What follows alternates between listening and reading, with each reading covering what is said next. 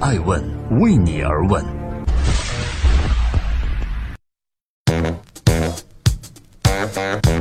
Hello，二零一七年二月十八日，今天是周六，代表爱问小伙伴祝各位周末愉快。爱问每日人物，每天八卦风口浪尖的商业人物，讲述创新和创富。今天上榜的这位人物是中国最火辣的国民干妈，而最近她的低调隐退、坚决不上市，引发了各方关注。国民干妈，人称老干妈，她最早开卖冷面和凉粉谋生，甚至连字也不识几个。她靠着一瓶辣酱，在全中国家喻户晓，成了中国最火辣的女人。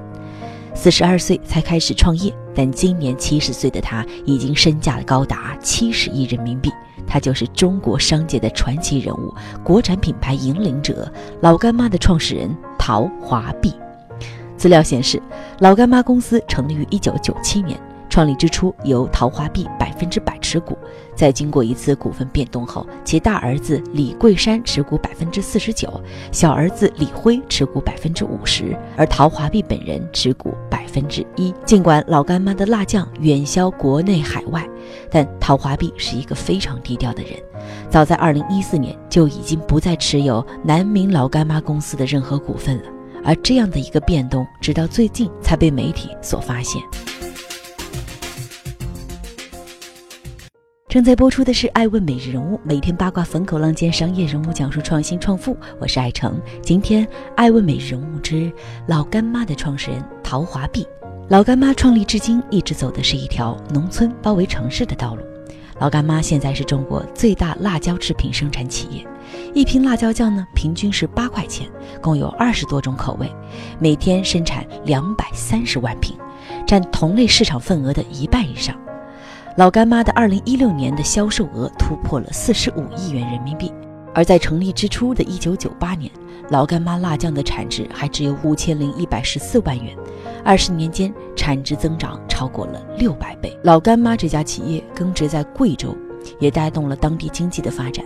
老干妈在贵州多处建有原材料的种植基地，整整带动了二十多万的农民脱贫致富。同时呢，也积极招收农民工进厂就业。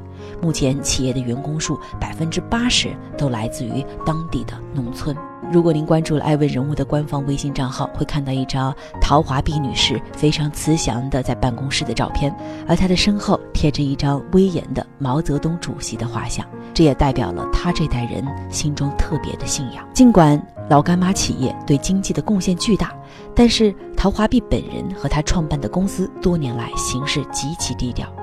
老干妈的生产企业在公司结构上仅仅有五个部门，再加上一个董事和一个总经理。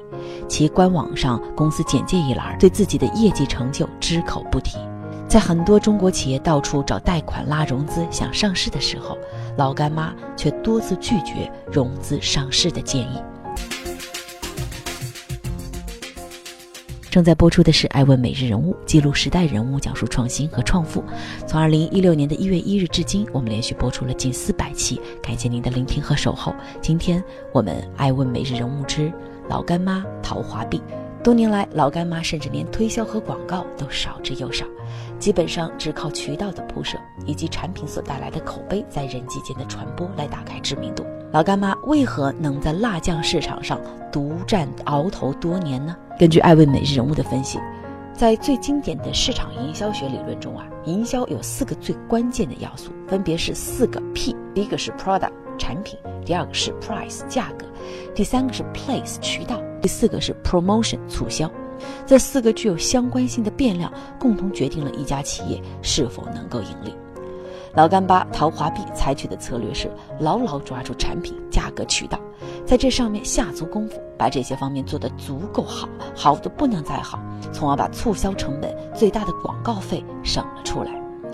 而老干妈的口味呢，也一直是独特稳定的，是具有知识产权的独家配方，别人很难取代。在销售渠道方面，无论是全国各地的中小型超市，还是网上，只要有调料品的地方，一定有老干妈的出现。另外，价格往往决定着品牌和目标人群的定位。价格变动不只是企业利润和销售量的变动，更是品牌定位的转移。老干妈的主要产品根据规格不同，价格都集中在七块钱到十块钱的主流消费区间。基于老干妈的强势品牌力，其他品牌只能选择价格避让。这样一来，也就造就了整个调味酱行业的定价难。